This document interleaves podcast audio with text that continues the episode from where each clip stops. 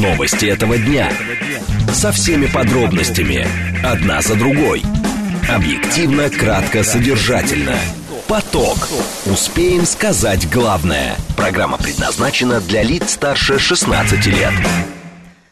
14 часов 5 минут российской столицы. У микрофона Анна Соловьева. Здравствуйте. Это информационная программа «Поток» на радиостанции «Говорит Москва» 94,8 FM. Эм. Наши координаты. СМС-портал плюс семь девять два пять восемь восемь восемь восемь девять четыре восемь. Телеграмм для сообщений «Говорит МСК Бот». Номер прямого эфира семь три семь три девять четыре восемь. Код города четыре девять пять. Телеграм-канал, где можно почитать все последние новости. Радио «Говорит МСК» в одно слово. И там прямая видеотрансляция эфира. Также посмотреть на нас можно в YouTube-канале и в социальной сети ВКонтакте в сообществе а, «Говорит а, Москва». Итак, о, о чем мы будем говорить э, в ближайшие 54 минуты? В Пентагоне заявили о начале главной фазы контрнаступления в ВСУ. В Центробанке анонсировали усиление контроля за индивидуальными сейфами, то есть эм, за ячейками. А, в Госдуме предложили обязать заводчиков собак и кошек платить налоги. И 45% россиян назвали свое детство однозначно счастливым. Поток. Успеем сказать главное – Пентагоне заявили о начале главной фазы контрнаступления вооруженных сил Украины. Для этого они определили направление и начали переправку сил для удара. В бой брошены тысячи военнослужащих, находящихся в резерве, многие из которых прошли западную подготовку, пишет Нью-Йорк Таймс со ссылкой на представителей военного ведомства США. Согласно данным издания, украинское командование сообщило Вашингтону, что основной прорыв пройдет в южной части Запорожской области. Там также анонсировали анонсировали, что операция будет продолжаться до трех недель. Ранее военный стратег Минобороны Австрии, полковник Маркус Райснер, заявил, что многие из украинских военных, которые проходили шестимесячную подготовку в странах НАТО, уже погибли в ходе э, контрнаступления. У нас на связи военный эксперт, политолог Иван Коновалов. Иван Павлович, здравствуйте. Здравствуйте. Ну вот в Пентагоне заявляют о начале главной фазы контрнаступления ВСУ. А, а, как вы считаете, э, действительно ли это так? Ну, во-первых, это заявляет не Пентагон, это заявляет Нью-Йорк Таймс угу. со ссылкой на Пентагон. Да. А, это далеко не так бывает. Угу. Здесь проброс очевидный со стороны э, американских военных, того же Пентагона, проверить реакцию Э, мирового сообщества и, прежде всего, союзников по НАТО на вот как раз заявление, что вот теперь-то все началось. Uh-huh. Но если бы они были в этом уверены, они бы это официально сказали. Поэтому через прессу все и якобы просочилось. Это очень похоже на то, что недавно сделал Бильд, uh-huh. показав секретный доклад немецких военных.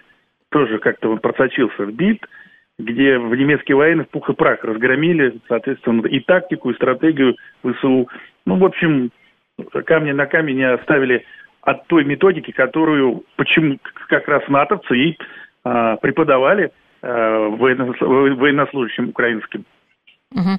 Ну, на самом деле, каждый день практически в западной прессе можно встретить э, какие-то статьи по поводу наступления ВСУ, да, ну, каждый день просто, абсолютно точно.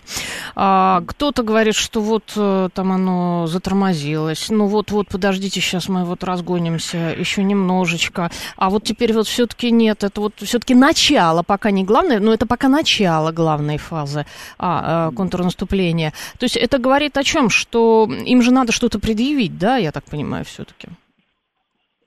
Ну, безусловно, конечно, надо что-то предъявить, они и пытаются предъявить, и э, надо комплексно рассматривать э, ситуацию. Э, не только на поле боя, конкретно вот, uh-huh. я имею в виду э, сухопутная составляющая э, театра военных действий, но и те же э, атаки дронов морских против моста и против нашего, нашего корабля недавно Сергей Котов – и атаки беспилотников по российской уже территории. Это все украинская сторона пытается предъявить в купе, uh-huh. показав, что она что-то пытается делать. А, но поскольку внимание все приковано как раз э, непосредственно э, к зоне специальной военной операции, а тут успехи невелики, то, соответственно, и пресса, э, все зависит от того, а, кто, этой, кто той или иной газетой или телеканалом управляет, кому это как выгодно подать. Угу. Кто-то подает это, что все, все, все тормозится, кто-то подает, что да нет, что как раз наступление идет, а все остальное это инсинуации. Ну, это борьба в информационном поле, которая имеет непосредственное отношение, конечно, к театру военных действий, но не является решающим на том, э, на, именно на, на поле боя. Это не решающий фактор. Угу. А, спасибо большое, Иван Павлович. Это был Иван Коновалов, военный эксперт-политолог. А, вот я, кстати говоря, срочные новости прочту. Вооруженные силы Украины в течение ночи не предпринимали действия на запорожском направлении, поскольку восстанавливали боеспособность после провальной атаки севернее работе на Запорожской области. Об этом сообщил официальный представитель Минобороны генерал-лейтенант Игорь Коношенков. А, что еще? А, вооруженные силы России уничтожили в Хмельницкой области склады авиационного топлива. Ну, собственно, понятно, мы эти сводки читаем а, каждый день. Группировка центра отразила атаку ВСУ на Краснолиманском направлении. А, в, в течение суток ВСУ продолжали попытки наступления на трех направлениях. Попытки, естественно, продолжаются. Говорить о том, что а, это главная фаза контрнаступления, видимо, все-таки а, рано. И вот, как сказал эксперт, это скорее скорее а, проброс. Вооруженные силы Украины за прошедшие сутки продолжали попытки наступления на Донецком, э, Краснолиманском, Южнодонецком направлениях. А что еще? Что еще? Ну, в принципе, а, пока все, там потери ВСУ называются. И, э, ну, соответственно, это обычная сводка Минобороны а, за день. А, что мы обсуждали? Мы обсуждали а, статью Нью-Йорк Таймс сегодняшнюю со ссылкой на представителя военного ведомства, согласно которой а, якобы началась главная фаза контрнаступления ВСУ. В бой брошены тысячи военнослужащих, которые находятся в резерве. Многие из них прошли западную подготовку. Э, сообщается, что основной прорыв пройдет в южной части Запорожской области, но, видимо, вот были попытки, которые были отражены. А, там также анонсировали, что операция будет продолжаться до трех недель, и ранее военный стратег Минобороны Австрии полковник Маркус Райснер заявил, что многие из украинских военных, которые проходили шестимесячную подготовку в странах НАТО, уже погибли в ходе контрнаступления.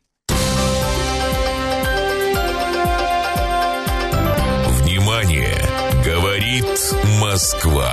94 и 8 FM. Эм. Поток. Успеем сказать главное – Центробанки анонсировали усиление контроля за индивидуальными сейфами. Для этого будут разработаны требования к хранению денег и прочих материальных ценностей в ячейках. Ранее с таким запросом э, в регулятор обратились депутаты. По их мнению, это необходимо из-за участившихся случаев кражи из таких мест хранения, пишет газета «Известия». При этом отмечается, что деятельность финансовых организаций должна быть регламентирована так, чтобы исключить возможную халатность, но не в ущерб банковской тайне и приватности клиента. 10%. Опрошенные изданием эксперты считают, что создание такого свода правил, который учтет все возможные риски, а, позволит обеспечить защиту а, обеих а, сторон. О чем идет речь? Собственно, речь о каких-то громких да, историях, когда пропадали ценности и деньги из ячеек. Так, при этом спрос, разумеется, на индивидуальные сейфы очень высок в нашей стране. А, так, так, так. Вот поводом для обращения стала информация о кражах из подобных хранилищ. Около 1 миллиона долларов было а, похищено из ячеек одного из крупнейших банков Санкт-Петербурга, СИАП. Возбуждено два уголовных дела. Эту тему сейчас обсудим с младшим директором по банковским рейтингам агентства «Эксперт РА» Вячеславом Путиловским. Вячеслав Андреевич, здравствуйте. Здравствуйте. А действительно ли а, такая вот насущная проблема, да, с банковскими ячейками, и а, правда ли вот так часто оттуда пропадают деньги и другие ценности? Да, проблема существует на самом деле уже много лет. Очень странно, что этот вопрос возник сейчас только, потому что это было и 10, и 15 лет назад. Вот. Банк, с одной стороны, обязан обеспечить не вскрытие ячейки, но, с другой стороны, банк не несет ответственности за содержимое этой ячейки. Да, это То странно. Это, такое... знаете, как, как в гардероб, когда сдаешь вещи, гардероб ответственности не несет. Ну, в принципе, вот примерно так же, да, получается? Ну, вот банк несет ответственность угу. за то, что ячейку не вскрыли. Угу. Вот. Но при этом а, собственно, клиент должен соблюдать определенные правила. Если он эти правила нарушает, банк снимает с себя ответственность. А, вот, а что это за правило, да? Угу. Ну, например, он должен соблюдать, там, не давать ключ кому бы то ни было. Вот, он должен э, не хранить там какие-нибудь э, взрывчатые, дурно пахнущие и тому подобные предметы. Иначе банк имеет право скрыть это все. Угу. Вот, э, ну, то есть, в первую очередь, это проблема по безопасности. А, Было вот, да. большое угу. количество, собственно, кейсов, когда воровали сотни, даже миллиарды рублей воровали, я имею в виду ценности на эту сумму, из э, ячеек. Угу. Вот, и предъявить при этом, собственно, вопросы к банку было достаточно сложно. Да. Поэтому упорядочить эту, это направление бизнеса на, на самом деле уже давно пора. Странно, что это не делали раньше. А как, э, как можно усилить контроль, как упорядочить? Ну, я думаю, в первую очередь речь идет о том, чтобы прописать ответственность банка за имеющиеся ценности, условия, конечно, они описаны. Угу. Вот. Стандартизировать какие-то... Во-первых, стандартизировать судебную практику на эту тему. Вот. И установить, что банк ответственность несет не только за э, содержимое скажем так, за целостность ячейки, но и за содержимое тоже. Угу. Потому что а, либо как-то предоставить людям м, выбор между тем, что банк формально не знает, что там находится, вот, либо то, что он по описи или по оценке сдает банку на ответственное хранение. Это немножко разные вещи. Угу. А сейчас, я так понимаю, невозможно, да? Вот, допустим, я э, арендую ячейку в банке, а, и я кладу туда, ну, грубо говоря, 100 тысяч евро. А, банк об этом не знает. То есть мне нужно... Сейчас можно как-то поставить банк об этом в известность? Я думаю, что это вопрос договоренности с банком, но в целом, повторюсь, банк несет за сохранность именно системы ячеек ответственность, uh а не за то, что там находится. И если вы не задекларировали то, что там находится, и банк не проверил, что это действительно евро, что они там ну, неподдельные, что э, они именно лежат в этой ячейке, вот, то потом в случае какой-то форс-мажорной ситуации доказать что-то будет сложно. Угу. А как я вот При могу том, это сделать? Что, да. повторю, угу, угу. извините, перебил, а, да. а, достаточно часто у банков бывает ситуация, когда, например, ну это в легенду уже вообще такие ситуации, когда там богатые люди сдавали какие-то драгоценности, например, в ячейку, не декларируя их, вот, а сотрудники банка, которые имели доступ к ключам, там брали эти драгоценности поносить просто. Потом их возвращали или не возвращали. А, то есть даже такой Но сам факт того, что э, есть доступ к этим ячейкам, он как бы ну, создает серьезные риски. Угу. Ну, то есть э, получается, что практически любой банковский э, работник э, может вскрыть любую ячейку сейчас? Разумеется, не любой, вот, угу. но те, кто имеет доступ, к подобным ключам. Вот здесь необходимо усилить какую-то ответственность, безопасность и так далее. Угу. А есть какой-то, можно как-то опираться на какой-то мировой опыт э, в этой области? Ну, безусловно, мировые практики лучше надо забирать угу. для использования. Вот. Но я, к сожалению, не являюсь специалистом именно вот в хранении ячейках. Угу. Вот. Здесь э, Могу сказать, что банки минимизируют свою ответственность и максимизируют свою доходность. Угу. Они не заинтересованы в том, чтобы, скажем так, у них немножко разные цели, чем у клиентов.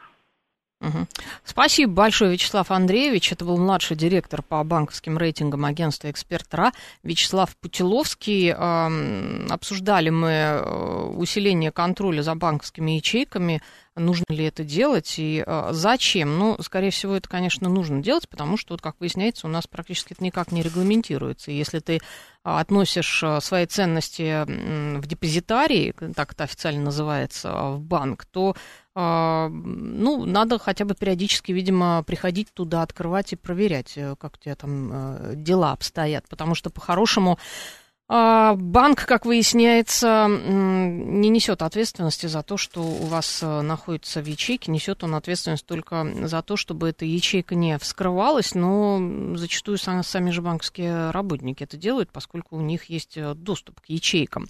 А, не знаю вообще, как это возможно, потому что обычно это все в условиях такой секретности. Ты заходишь в этот депозитарий, который находится где-то в подвале, там куча вот этих вот дверей, а, кодовых замков а, и так далее. Ну, тем не менее, камеры там висят на самом деле, но, тем не менее, деньги пропадают и каким-то образом а, узнают. Кто-то узнает, э, что находится в этих э, депозитариях. Я напомню, что в Центробанке анонсировали усиление контроля за индивидуальными сейфами. Для этого будут разработаны требования к хранению денег и прочих материальных ценностей в ячейках. Ранее с таким запросом в регулятор обратились депутаты.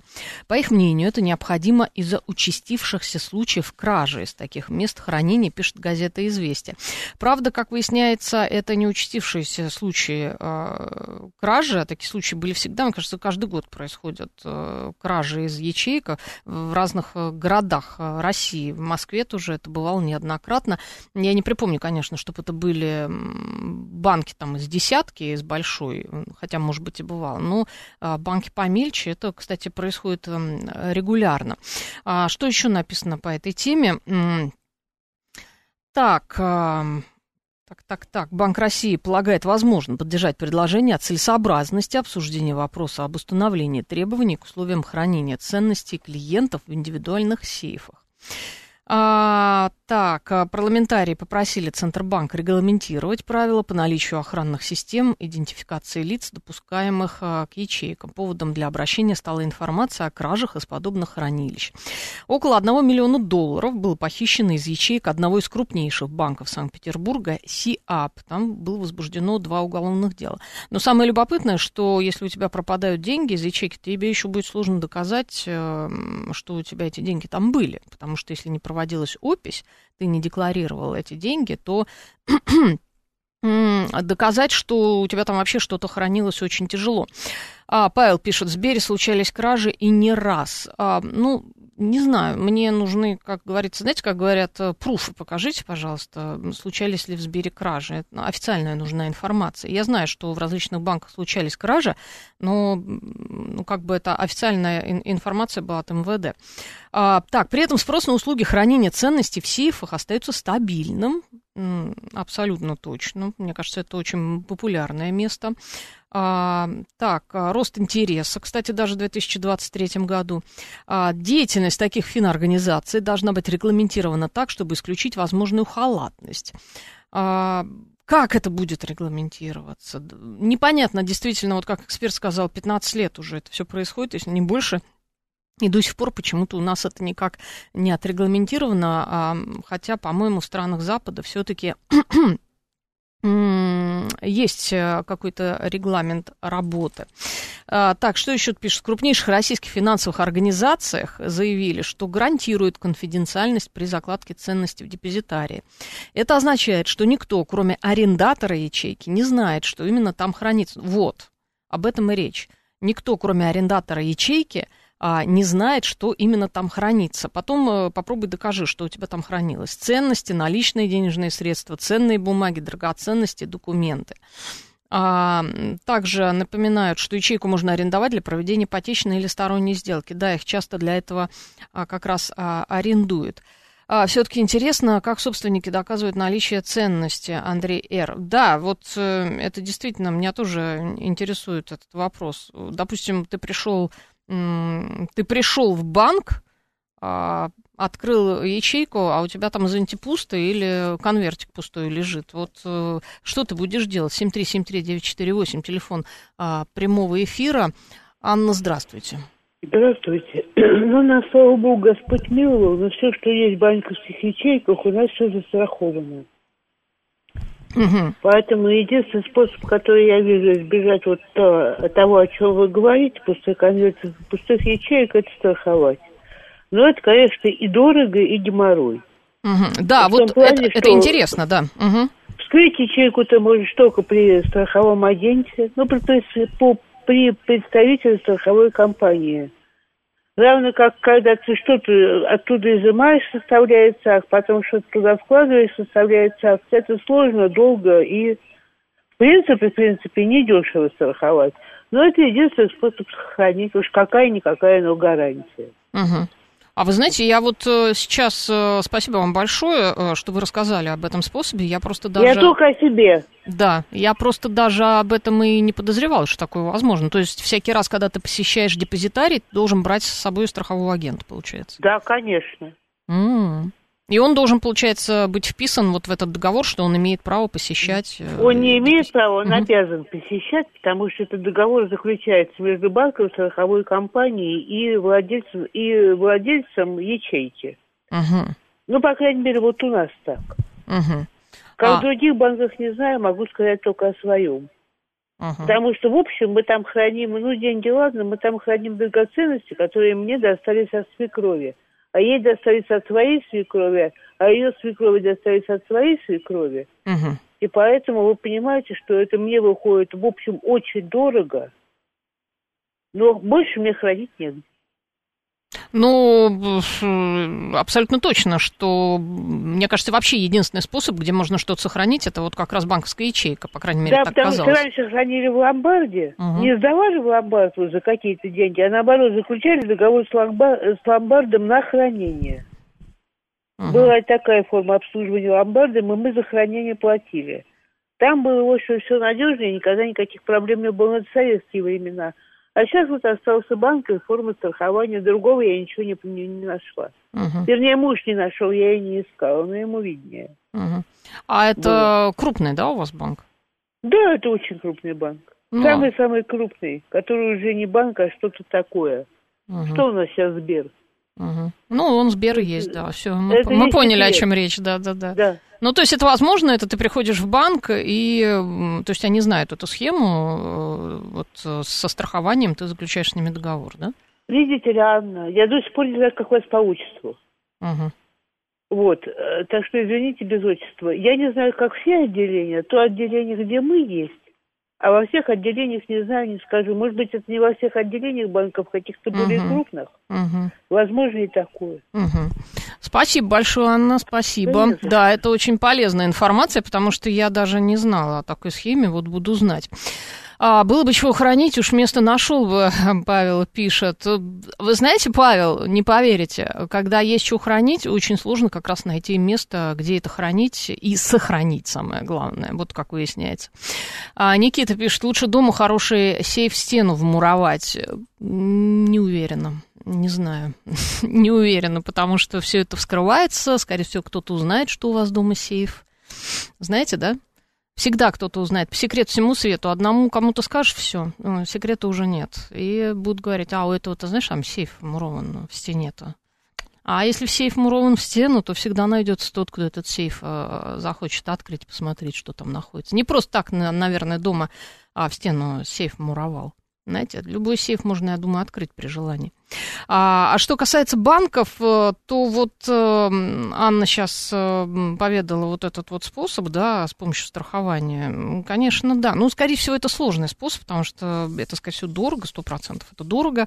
А страховой агент должен с вами приезжать все время на каждое открытие ячейки. Вы должны все это содержимое переписывать. Ну, наверное, если это что-то очень для вас ценное, дорогое, это стоит делать. А, м, Что касается денег, ну, конечно, все, какие у вас э, имеются средства, вряд ли вы положите в одну сейфовую ячейку все-таки, либо у вас их будет несколько, либо у вас еще будут вклады, ну и так далее. Не знаю, под матрасом тоже можно что-то держать. Знаете, так в разных местах хранить. Как говорят, все карточки не стоит носить в одном кошельке. А в разные места надо все как бы а, рассовывать, да.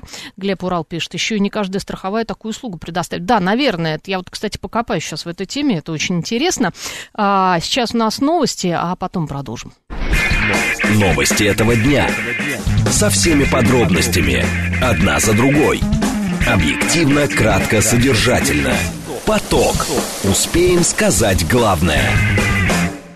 14 часов 35 минут в Москве. У микрофона Анна Соловьева. Здравствуйте. Это а, программа «Поток», информационная программа на радиостанции «Говорит Москва» 94,8 FM. Эм. Наш координат смс-портал плюс девять четыре восемь.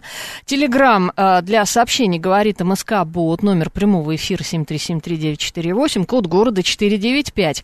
Телеграм-канал «Радио говорит МСК» в одно слово. Там можно почитать все последние новости, посмотреть на нас и прямая видеотрансляция доступна на YouTube-канале и в социальной сети ВКонтакте в сообществе а, «Говорит Москва». А, в прошлой получасовке в конце мы обсуждали тему банковских ячеек, да, их безопасности. А, Нилс Майкл пишет, читал новость, племянник решил сделать подарок и поменял своей бабушке кровать с матрасом, ее чуть кондрашка не хватило. А, в матрасе были все ее сбережения, не знаю, успели матрас найти или нет. Он убежал, что ли, сразу от страха? Я сейчас, говорю, так не поняла. Но потом, вы знаете, это если сбережения были советских времен, то я боюсь, что это просто бумажки цветные уже, вот, потому что там это все а, все сбережения, я думаю, а, прекрасно обнулились. Если они, конечно, не в, были не в валюте, там, в какой-то, я не знаю, может быть, в дойчмарках или еще в чем-то. Итак, что мы будем обсуждать в этой а, получасовке? В Госдуме предложили обязать заводчиков собак и кошек платить налоги. А, и 45% россиян назвали свое детство однозначно счастливым. Поток. Успеем сказать главное – в Госдуме предложили обязать заводчиков собак и кошек э, платить налоги. Кроме того, они должны будут э, проходить обязательную регистрацию и вакцинировать продаваемых питомцев. Это следует из норм по регулированию деятельности заводчиков животных, пишет газета «Известия». Как отмечается автором поправок, выступил первый зампред комитета Госдумы а, Владимир Бурматов. По его словам, закон должен решить проблемы черных заводчиков, а, которые разводят на коммерческой основе животных в неподобающих для этого условиях условиях и не дают гарантии по здоровью питомца. Сообщается, что документ уже получил э, предварительную поддержку от Минприроды. У нас на связи юри, юрист, президент Фонда помощи животным «Забытые животные» Анастасия Камагина. Анастасия Михайловна, здравствуйте. Здравствуйте, Анна.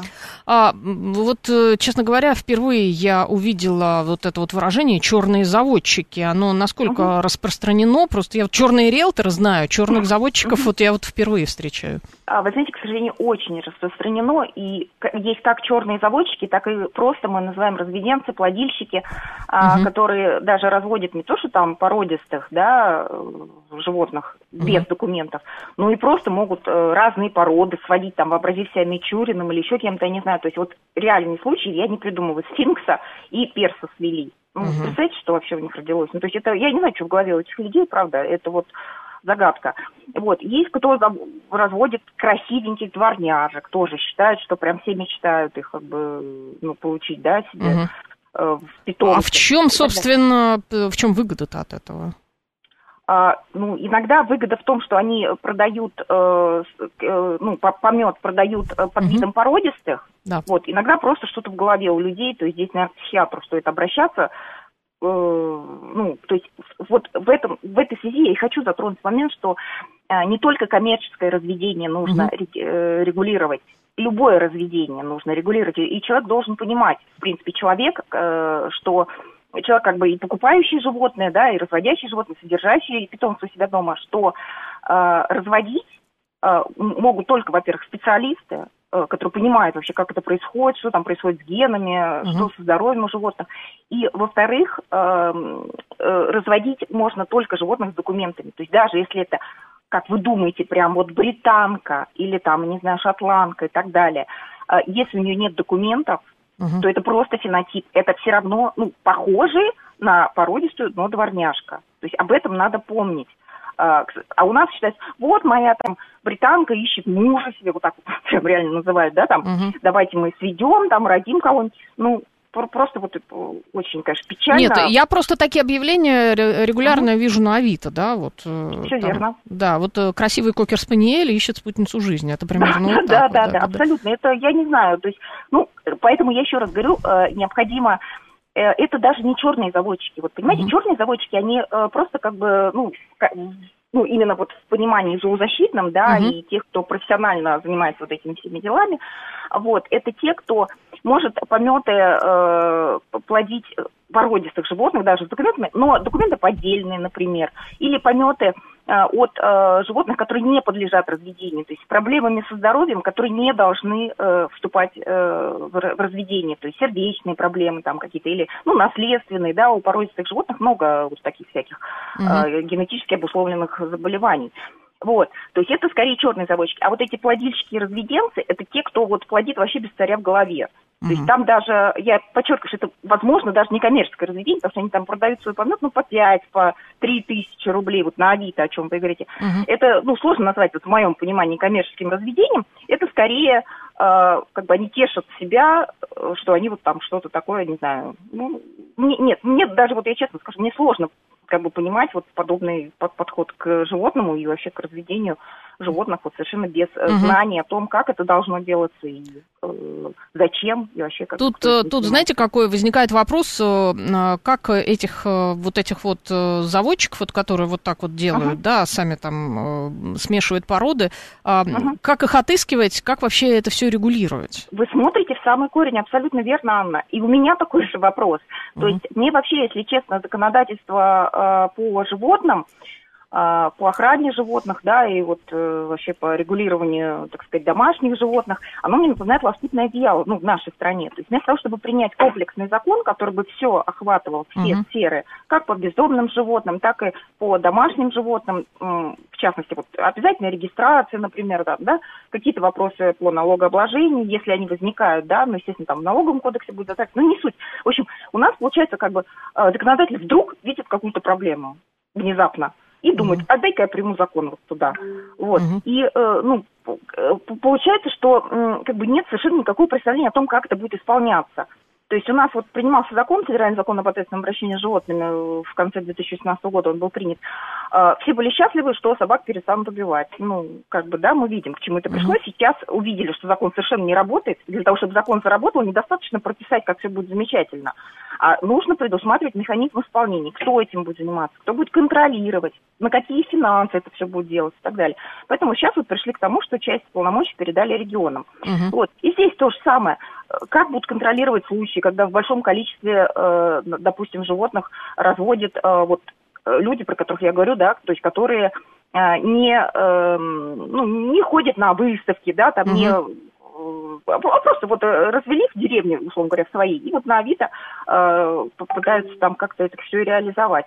Вот. Поэтому, конечно, по поводу вот прогнозов, да, то есть идея, на самом деле, хорошая, во многих странах она есть, но надо начинать, во-первых, со всеобщей обязательной регистрации, ну, как минимум всех собак. Угу. Про, про кошек пока как бы, ну, это не так, э, как бы не так остро стоит проблема, да, угу. но э, потому что ну, человек скажет, а я не заводчик, а в чем проблема? Понимаете? А да? вот ну, действительно, есть... вот смотрите, человек скажет, а я не заводчик, ну у меня просто случайно вот получилось. Случайно, это, во-первых, либо случайно, либо для себя, для да. друзей, для знакомых. Ну, то есть, вы, вы понимаете, абсолютно, то есть, это даже на уровне бытовом совершенно понятно, угу. что для того, чтобы всех э, как бы, ну, поставить под регистрацию, вообще иметь возможность контролировать, что происходит с животными, каких условиях они содержатся, э, кто там с кем, я не знаю, разводится и так далее, необходима всеобщая регистрация. Угу. Всеобщая, то есть чтобы каждое животное... То есть у нас же нет э, выборочной регистрации, не знаю, автомобилей, да, угу. по там... Номерные знаю, знаки, да, у всех есть. По, да, то есть у всех все унифицировано, и здесь то же самое Ну, то есть, быть. Э, грубо говоря, каждое животное будет иметь свой номерной знак. Конечно. Конечно. Угу. И больше того, должна быть обязательно идентификация. То есть не просто пришел, зарегистрировал, все, и ушел с бумажкой с какой-то. То угу. есть животное должно конкретно соотноситься со своим владельцем. Угу. Ну, как правило, сейчас самый современный способ, это, конечно, чип. Да? Угу. То есть и, поэтому и база должна быть унифицированная на всю страну. Не в угу. регионах каких-то, потому что, ну, животных и похищают, извините, и они и сами перебегают, там они могут, собаки, десятки километров э, в день пробегать, ну, если там в состоянии стресса, да. Если они, если они бездомные, вы имеете в виду? Э, нет, ну если пропала собака охотничья, uh-huh. например, то есть uh-huh. она, допустим, в лесу, я не знаю, убежала там в какой-нибудь там Московской области, выбежала в Рязанской. Uh-huh. Ее уже, если там разные базы, э, ну, по, чипированию. Ну, да, если она чипирована, ее хотя бы можно как найти, да, все-таки. Так вот, я говорю, для этого база должна быть универсальной. Вот опять же, понимаете, мы возвращаемся к тому, что э, есть какая-то проблема, которую стараются точечно решить. Нет, угу. должен быть комплексный подход, и э, законодатель должен сразу представлять, как это все в совокупности будет работать. То есть должна быть система, а не просто, оп, а у нас тут есть заводчики. Давайте-ка мы примем закон, они будут налоги платить. Ну, не будут, это не будет так работать, потому что они уже сейчас, по идее, должны платить налоги. Вы же согласны со мной? То есть это коммерческая деятельность. Ну, э, по идее, они должны нормально. Они уже должны, да, там... Как ИП, да, да, да, да.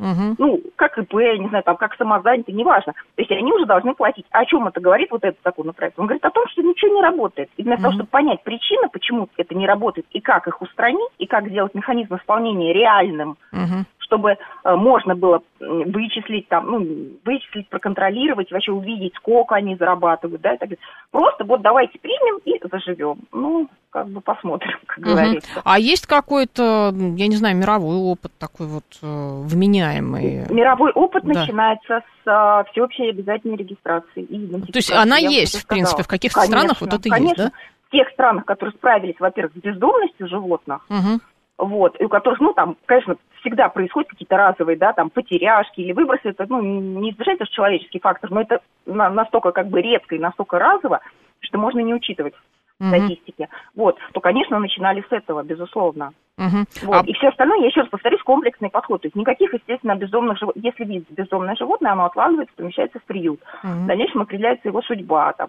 уже когда с обязательной регистрацией уже проще понимать, что животное либо оно выброшено, да, есть возможность вычислить хозяин, тогда э, хозяин наказывается. Угу. Если оно э, потерявшееся, значит, возвращается хозяину, хозяин компенсирует какие-то расходы на оплату содержания в приюте и угу. так далее. Если было жестокое обращение, опять же, есть возможность э, вычислить, и как бы хозяин уже не э, скажет, что ой, я просто подкармливал, вообще не моя собака, да? То есть, как угу. бы, понимаете, то есть это именно проводит юридическую связь между животным и человеком. Uh-huh. Вот. И тогда уже вот это все, что пытается внести законодатель, начинает как-то работать. Uh-huh. Вот. А пока, э, ну, только вот пока они планируют обязать заводчиков э, кошек собак регистрироваться. Ну. А, вы знаете, Анастасия Михайловна, вот uh-huh. у меня возник еще такой вопрос. Вот, допустим, я хочу купить собаку, да, породистую. Uh-huh. А вот вы сказали, что очень часто подделывают документы. Как мне проверить документы? Вот сейчас, вот в этих условиях. Условиях, ну, во-первых, обязательно читать отзывы и критично относиться к отзывам. Угу. Вот, э, обязательно узнавать, э, соответственно, в какой-то ассоциации, там, если ну, РКФ или криминологические угу. соответствующие ассоциации, да, как бы что, какая информация есть по заводчикам, вообще входят они туда или нет. Ну и в целом а, можно, ну я а, все-таки советую людям, а, если вы для себя покупаете, да, так называемый пэт-класса животного, просто как питомца, то все-таки почитать отзывы, потому что очень много а, вот черных заводчиков а, обманывают именно даже, ну вообще не, не предоставляя никакого питомца, то есть угу. ну, они находятся, допустим, где-то там в другом городе, говорят, мы вам там привезем или еще что-то, деньги предоплата, и все, как бы люди mm-hmm. переводят, им привозят либо вообще... Э, ну, это очень, это очень странно, как бы покупать э, животное, приобретать, да, себе, не видя его. Не видя, честно. да. Ну вот люди почему-то, вы знаете, ко мне обращаются регулярно такие люди, как бы, и, mm-hmm. ну, говорят, мы же, ну, мы видели, что у них питомник, ну, просто страничка в соцсетях, извините, да, mm-hmm. которая названа питомник, там, не знаю, там, краса Египта, я не знаю, или что-то такое там, ну и все на этом. И людям достаточно, то есть они считают, что а, можно поверить. Угу. Вот так. Спасибо большое, Анастасия Михайловна. Это была юрист-президент фонда помощи животным, забытые животные, Анастасия Камагина. А, говорим мы, собственно, это глобальная, на самом деле, а, проблема у нас а, с разведением а, собак. Тут о, о кошках мы сейчас не говорим, именно а, о собаках. Вот, оказывается, есть черные заводчики. Вообще проблем очень много. В Госдуме предложили обязать заводчиков собак и кошек платить налоги, но это действительно странно. Вот сейчас эксперт тоже сказал, там проблема не только в том, что они, они просто уже давно равно обязаны э, платить налоги, потому что если у них есть питомник, они должны там регистрировать ИП или что-то, или самозанятость они должны еще проходить обязательную регистрацию. Вот, собственно, в чем соль. Вакцинировать продаваемых питомцев. Очень часто они пишут, вот если ты залезаешь на Авито, да, что э, собачка там проглистована, все, все прививочки уже стоят там по возрасту и так далее, хвостик купирован, все прекрасно. И у нас такой а, шикарный питомник, но по факту выясняется, что все не так прекрасно. Разводить бездомных людей можно, а собак нельзя, пишет искусственный интеллект. Да, вам-то все шуточки шутить, видите, черные заводчики фляга свистанула. Сергей, да, черные заводчики есть не только черные риэлторы. Вот так вот, вот так вот. Что еще? У нас, походу, не забота о животных, а желание залезть в карман. Ох уж эти заводчики миллионы не платят. А, ну, слушайте, на самом деле вполне резонно, если вы занимаетесь каким-то бизнесом, а если вы все-таки а, на коммерческой основе это делаете, да, а разводите животных, продаете их, вы должны платить налоги. Ничего здесь такого нет. И я не понимаю, в чем а, ирония. А, простите, но реально тратить бюджетные деньги на это считаю нерациональным. Вика, а на что вы считаете рациональным тратить бюджетные деньги? Так, не все хотят по выставкам а, ходить. Ну, если они не хотят ходить по выставкам, то, соответственно, они уже не могут а, подтвердить качество этой собаки. Да, там а, стоимость зависит, насколько я а, понимаю. А, две трети в памяти брак, то есть две трети покупателей будут обмануты, пишет, пишет искусственный интеллект. А, смотрите, здесь какая история а, не будут они обмануты в том случае, если это честный заводчик, и он а, честно об этом говорит, там а, либо они отдают бесплатно таких животных, либо они отдают их с хорошей скидкой, и нормальные честные заводчики, в принципе, об этом, кстати говоря, всегда пишут, что вот это вот там нестандартный, да, у меня щеночек, и, соответственно, на него цена ниже, или я могу его так отдать. То есть это довольно частая история. Ну что, поменяем тему, да?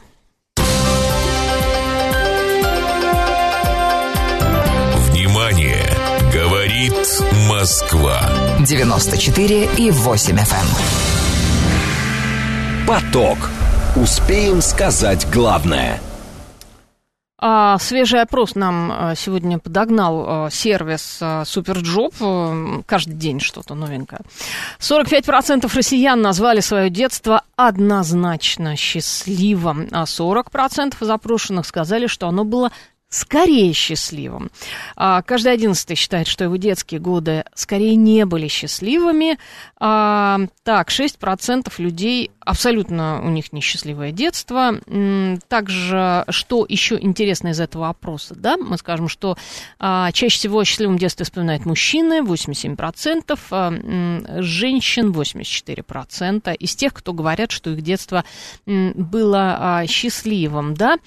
Так, так, так, так, так. Материальное а, э, состояние тоже влияет. А, респонденты, которые сейчас зарабатывают от 80 тысяч рублей в месяц, делились воспоминаниями о счастливом детстве чаще россиян с доходом до 50 тысяч.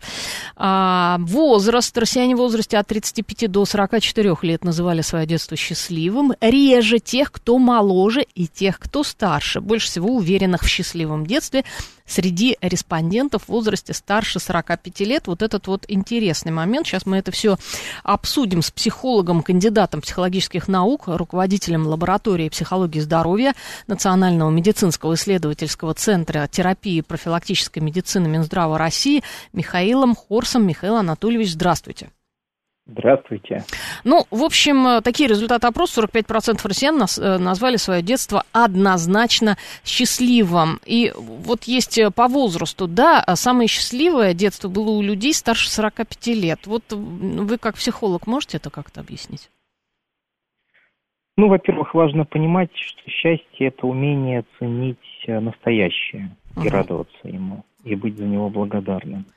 Соответственно, у детей этот навык развит, конечно, гораздо лучше, чем у взрослых. Со временем мы этот навык теряем uh-huh. влиянием различных социальных, социального давления, так скажем.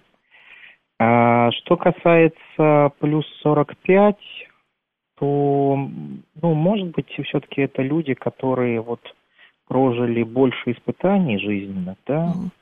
потому что был там, ну, условно, большая якобы стабильная страна, потом она развалилась, э, были серьезные испытания, экономические, социальные, потом, значит, одна война, вторая, третья, э, там вот сейчас очередные испытания. Ну, то есть это люди, у которых больше было э, испытаний в жизни, и поэтому они как-то более радостно смотрят в прошлое, что ли. Угу. Хотя Известно все-таки э, вот это вот, э, как это правило, да, что летом и небо, э, не летом, а в детстве и небо голубее в молодости. Да, и в молодости, да. Угу.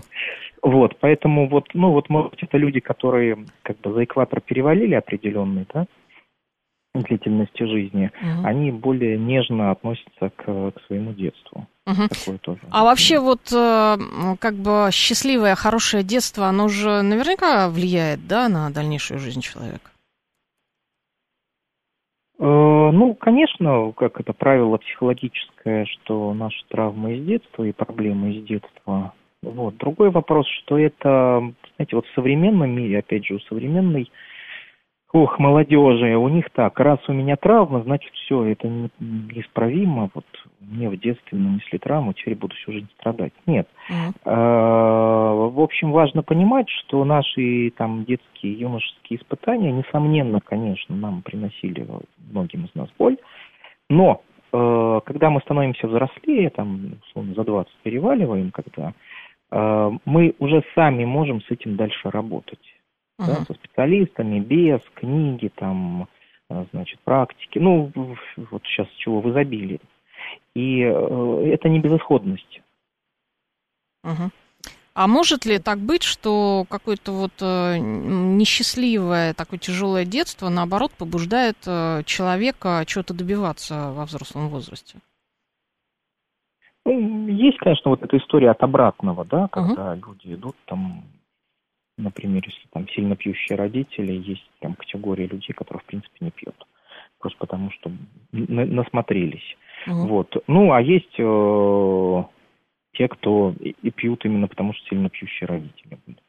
Вот, то есть э, в какой момент вот это происходит, э, и, и человек как-то отталкивается от чего-то, да, от некого негатива, и, э, это вот интересная личная особенность такая, да, то есть не, не как бы не перегореть, не сдаться, uh-huh. не стать частью э, того, что приносило боль. А, спасибо, Михаил Анатольевич. Это был а, Михаил Хорс, психолог, кандидат психологических наук, руководитель лаборатории психологии здоровья Национального медицинского исследовательского центра терапии и профилактической медицины Минздрава а, России. Говорим мы о счастливом детстве. Вот согласно свеженькому сегодняшнему опросу сервиса SuperJob, так, 45% россиян назвали свое детство однозначно счастливым. То есть все у них было зашибись ошиблись. 40% сказали, что оно было скорее счастливым. Ну, там высок довольно процент людей, которые все-таки у них было несчастливое детство. А, также из особенностей, что те, у кого было счастливое детство, зарабатывают от 80 тысяч рублей. А, ну, то есть с нормальными доходами. И это люди старше 45 лет. Что касается людей старше 45 лет, это на самом деле люди, а, у которых было как раз советское детство, то самое вот это вот советское счастливое детство, там с газировкой за одну копейку, э, с сиропчиком за 3 копейки, с мороженым за 7 копеек а, и так далее. Вот это вот счастливое детство в шортиках, э, когда лето было летом, а зима зимой, да. А, детство это до какого возраста, в принципе, спрашивает АБЦ. Ну, как, как, вам, как, как вам душа ваша прикажет, вот до такого возраста у вас детство. Не знаю, у кого-то до 30 лет, у кого-то до 40, у кого-то вообще никогда не кончается, а некоторые впадают в детство снова после определенного возраста. Это то, к чему можно возвращаться всегда. Если у тебя растет ребенок, ты тоже с ним в детство опять попадаешь. Мне кажется, оно нас э, всю жизнь, наверное, преследует. Слава пишет, мое детство было счастливое, оно как раз кончилось в 91 году. Спасибо президенту за счастливое а, детство. Слава, вам бы все пошутить, понимаете? Оно у вас кончилось. Вам сколько было лет в 91 году? Оно кончилось у вас. Или вы, это вот точка отсечения, что в 91 году детство кончается. А есть люди, которые в 90-е жили, знаете, в 90-е, у них было детство, они вспоминают тоже как самое счастливое счастливое время, вы не поверите. Кто-то там э, вспоминает Челноков вот с этими баулами, да, а, и рынок Черкизон, Лужники, а кто-то счастливое детство. Они говорят, что все было хорошо, они ели вот эти вот э, батончики шоколадные, появились Сникерс, там, Марс э, и так далее. Вот у них это детство, вот эти юпи, помните, которые растворяли в воде. Вот, это было счастливое детство, они его вспоминают э, до сих пор детство, это вообще счастье, Панк 13. Вот кому как Панк 13, если у вас счастье, это хорошо, а есть люди, которым а, не повезло. А, далее у нас новости, а потом программа «Умные парни».